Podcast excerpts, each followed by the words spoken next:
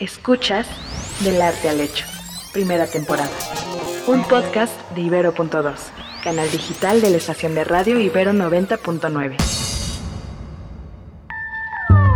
Hola, bienvenidos a Del Arte al Hecho un programa en el que a partir de una obra de arte analizamos un contexto histórico. Yo soy Valeria Sánchez Michel. Y yo Sara Gabriela Vaz. Y juntas queremos platicarte sobre arte y cultura. Somos profesoras del Departamento de Arte de la Ibero. Tenemos ahora la intención de platicar a partir de un acontecimiento histórico que fue la entrada del ejército trigarante a la Ciudad de México. Ya sé, están a punto de apagarnos, no lo hagan, quédense. Porque esto nos refiere justamente a un cuadro, a un cuadro pintado que está en el Museo Nacional de Historia Castillo Chapultepec. Pero este es el pretexto para hablar del gesto de la importancia del gesto en nuestra cultura. Y seguramente es un cuadro que ustedes recuerdan, es un cuadro que casi siempre que se habla de la independencia de México se pone, es con lo que se suele ilustrar. Tenemos un arco triunfal, una calle, hay gente a la expectativa y está la entrada del ejército a la Ciudad de México. Podríamos analizar quiénes están representados en el cuadro y por qué están representados en el cuadro, la importancia del cuadro en sí misma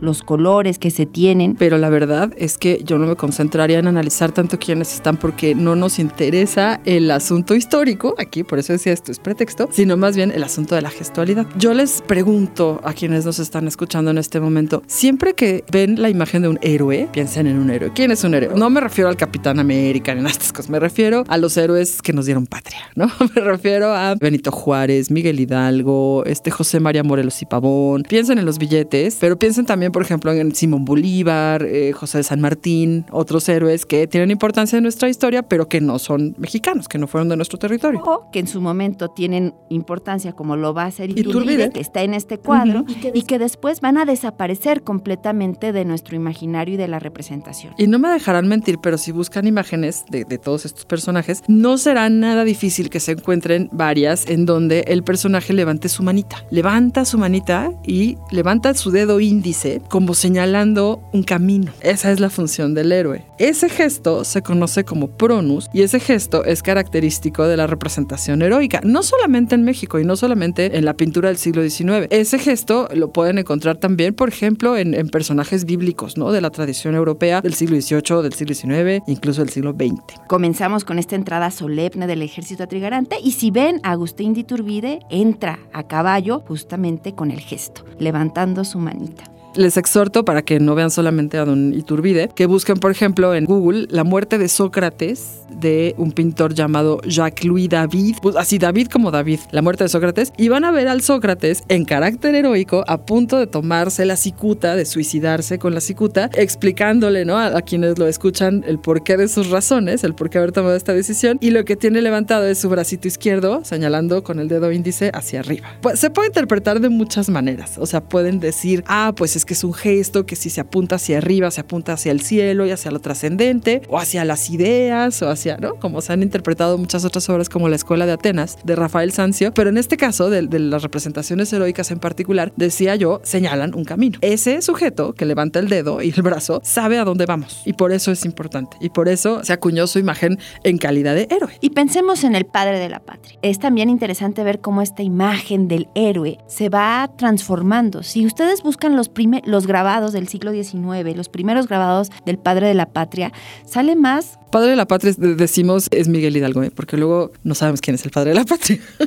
puede salir a caballo o puede salir con un tipo de vestimenta al que ya no lo asociaríamos después. Y esto también se vuelve interesante, Sara, el cómo a los héroes los vamos configurando y les vamos dando ciertas ideas. Y entonces es mejor ponerlo en su túnica y ponerlo con cabello blanco, darle este atributo de una persona mayor, madura, que sabe conducir, en ese gesto que nos decías, a la nación hay que caracterizar a los héroes. Eh, vayan ustedes a saber si estas caracterizaciones o estos símbolos que se les asocian en realidad portaron, fue, si fue su vestimenta, si siempre andaban así. Si yo digo, por ejemplo, y esto está, está importante porque Valeria decía insistentemente el padre de la patria y no explicaba quién era el padre de la patria. Yo le preguntaría hoy a un chamaco de 10, 11 años si sabe quién es el padre de la patria seguramente no. O, sí, ¿no? O a lo mejor está tenido vigencia la formación todavía de, la educación básica, pero se, se, se convierte en, epítetos, ¿no? Miguel Hidalgo igual a el padre de la patria. El siervo de la nación. A ver. Acabas de decir una palabrota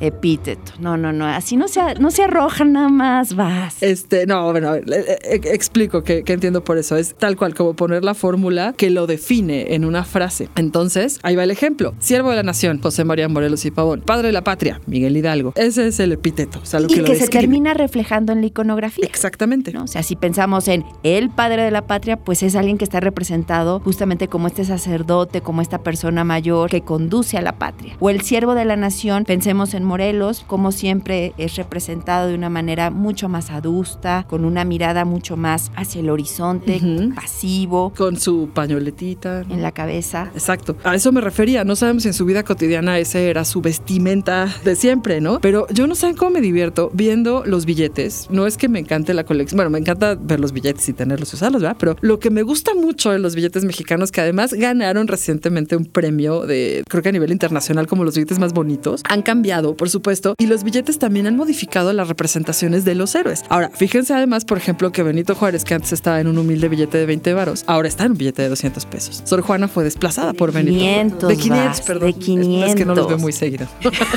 este, Sor Juana, por ejemplo, también ha tenido diferentes modificaciones. Podríamos casi que hablar de una transformación de, de, la fisonomía y de la iconografía de estos personajes. La iconografía se mantiene, pero la fisonomía se ha ido cambiando. Benito Juárez aparece un poco más blanqueado en los billetes contemporáneos. El siervo de la nación también adquiere como otros rasgos, se enguapece a los héroes. Y en el billete de 20 tenemos la pintura con la que comenzamos. Exactamente. La entrada del ejército trigarante a la Ciudad de México. A ver, vamos a retomar la imagen de la entrada del ejército trigarante, que además quiero que sepan que se llama como solemne y pacífica entrada del ejército de las tres garantías a la Ciudad de México. ¿no? Esta entrada se llevó a cabo el 27 de septiembre de 1821. Por la calle de San Francisco, lo que hoy es la calle de Madero, Madero. Y lo que vemos en el fondo es un arco triunfal. Pero Sara, primero, haznos una descripción de la imagen. Anda, anda, anda. Porque yo siempre he dicho que describir es la primera forma en la que uno entra a las imágenes. Primero, descríbenos, ¿qué ves? Bueno, la descripción nos permite, eh, así como dice Valeria, un primer método de aproximación y quizá nos hace fijarnos en detalles que hayan pasado inadvertidos, que muy probablemente hayan pasado inadvertidos. ¿Qué es lo que yo veo en la imagen? Veo justamente esta calle de Madero que todavía podemos reconocer, o sea, si alguien va al centro histórico, se para sobre Madero y voltea la vista hacia el zócalo, pues tendremos una aproximación muy certera de estas cosas. Tú bien dices, hay un arco triunfal y la gente que nos está escuchando va a decir, pues, ¿qué rayos es? Eh, ahorita vamos a, a explicar bueno, me refiero a una construcción efímera, es decir, algo que fue pensado solamente para conmemorar justamente esa entrada, que tiene una tradición antiquísima, antiquísima, antiquísima como práctica, que en México, eh, en la Nueva España, en particular en la Ciudad de México, en particular en Oaxaca, en Puebla, también se construyeron, se practicaron, entre otras cosas, y que siempre era como para darle realce a un acto que se consideraba importante. Y no solo al acto, sino que al ser un arco triunfal, como los arcos de los emperadores romanos, el hecho de que un personaje pasara por debajo, lo consagraba, ¿no? Ya le daba una característica. Esto, vamos a decir, el paso por el arco podría ser como el primer paso, valga la redundancia, para que un personaje se convierta a posteriori en un héroe. Y volvemos a lo del punto que te decía, descripción. Ok, tenemos dos edificios, uno que refleja, digamos, esta arquitectura muy propia del siglo XVIII, en donde se mezcla el tesontle, me refiero muy propia del siglo XVIII de la Ciudad de México, eh, el tesontle combinado con, con cantera, es decir, vemos una arquitectura bicolor. Y cuando Sara dice tesontle, yo nada más los invito a que imaginen esta piedra porosa, rojiza, que cuando uno camina por el centro de la Ciudad de México hay muchos edificios que la tienen. Frente Vemos a una nutrida cantidad de personas que se ha dado cita justamente en torno a la parte efímera. Si ustedes se paran frente a la pintura o tienen la oportunidad de buscarla en Google, en Internet y verla, me van a decir, bueno, pero ¿cómo sabes qué es lo efímero? Ah, bueno, pues este arco que corta la calle, pues no se esperaba que estuviera ahí todo el tiempo. ¿De qué se hacían las construcciones efímeras? Que eh, justo se trataba de que no parecieran efímeras. Esto es muy bonito. Se hacían de tela y de madera. O sea, eran construcciones en realidad muy, muy, muy baratas, que lo que hacían era refigurar, voy a decir una palabrota, volver a traer los elementos que caracterizaban a la arquitectura en piedra, la, la arquitectura permanente, como los balaustres. ¿Qué es eso? Vamos a decir la balaustrada. Estos elementos que tienen forma de jarrón y que van en una sucesión horizontal por encima del arco. El arco está dividido en tres partes propiamente el centro es el arco, es por donde va a pasar el personaje o la comitiva homenajeada. Y en los laterales, que son más chaparritos, justamente para enfatizar la importancia de ese arco central, hay pinturas. Ustedes van a ver, si se acercan bien, bien, bien al cuadro, van a ver pinturas. es decir, hay pinturas dentro de la pintura. Y aquí hay que pensar en cómo para hacer un arco triunfal, ya fuera la entrada de un virrey, o en este caso la entrada del ejército trigarante, se pensaba en qué se quería plasmar ahí. Había un discurso visual que se buscaba contener en el arco. ¿Qué es trigarante, Valeria? La famosa trigarancia nos apela a tres cosas que se buscaban, la religión, la independencia y la unión. Ok, Estos, estas garantías fueron justamente las que logró conjuntar Agustín de Iturbide y su ejército y que lograron, vamos a decir, hermanar diferentes intereses de diferentes facciones poblacionales en un mismo proyecto de nación. Es el discurso con el cual se apela a la entrada del ejército trigarante, justamente. Y esto marca, bueno, pues el fin, vamos a decir, del periodo armado, de, de la guerra de, pues la guerra, la revolución de Nueva España, como se le llamó en su tiempo. En ese momento no se conocía como guerra de independencia. El final de esta revolución de Nueva España, como nos lo contará Fray Servando Teresa de Mier, es justamente este episodio, que está inmortalizado en el cuadro que se encuentra en el Museo Nacional de Historia Castillo de Chapultepec. Y cuando buscan el cuadro, a veces sale, a veces no, en la parte de abajo suele tener una cartela. Es decir, los cuadros en el periodo novohispano, parte de lo que se trataba de que se viera, también iba acompañado de un discurso escrito para que hubiera una mayor comprensión. Exacto, una cartela es una adenda o un, añadido a la pintura en la parte inferior, por lo general, o bien, o bien, si ustedes ya están buscadores de imágenes y estamos dándole este difusión al acervo del Museo Nacional de Historia Castillo de Chapultepec, ahí hay una galería eh, de virreyes, es decir, hay una galería con un chorro de retratos de todos los que fueron virreyes de Nueva España. España. Busquen así, Galería de Virreyes, y van a ver, eh, hay unos muy feos, la verdad, muy feos, pero muy, muy divertido verlos. Y muchos de esos virreyes van a tener cartela, es decir, van a explicar quién demonios era ese señor, de qué familia venía ese señor, cuáles eran los títulos nobiliarios de ese señor y qué había hecho ese señor,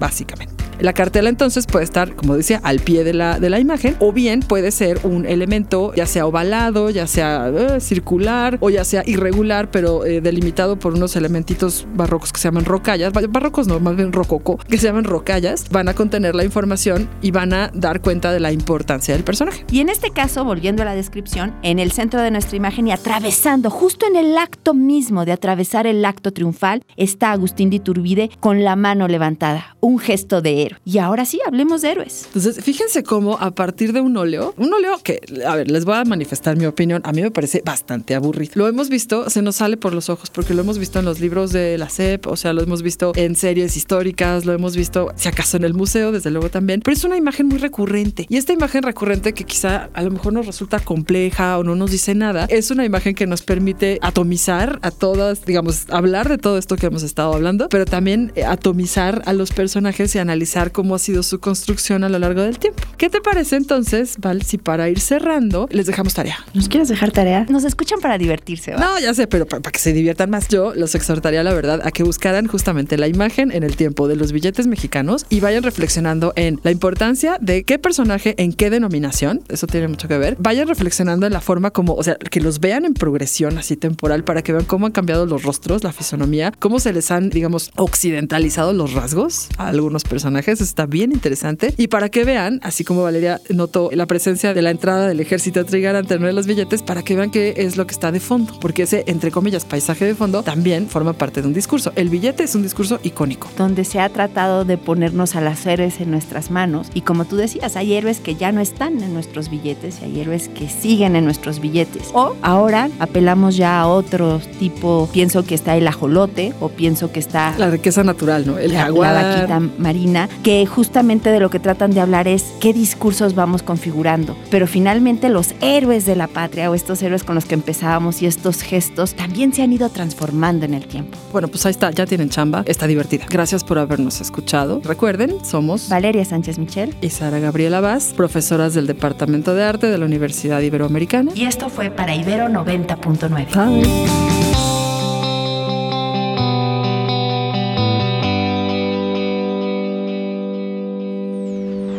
Escuchaste Del arte al hecho, primera temporada. Disponible en plataformas de audio y en el sitio ibero99.fm. Era bien conocido en la comunidad, así que sería garantía pactar con ellos para poner en marcha su proyecto. En el grupo con el que le tocaría viajar se enlistaron también 21 personas de Guanajuato, dos de Hidalgo y uno de Monterrey. Supusieron que había tenido que partir ya sin el dinero que llevaban. Regularmente se tardan entre una semana y 15 días en pasarlos para Estados Unidos. Escucha Juntos contra la atrocidad. Soy Maite Azuela. Juntos contra la atrocidad. Primera temporada. Un podcast de Ibero.2, canal digital de la estación de radio Ibero 90.9.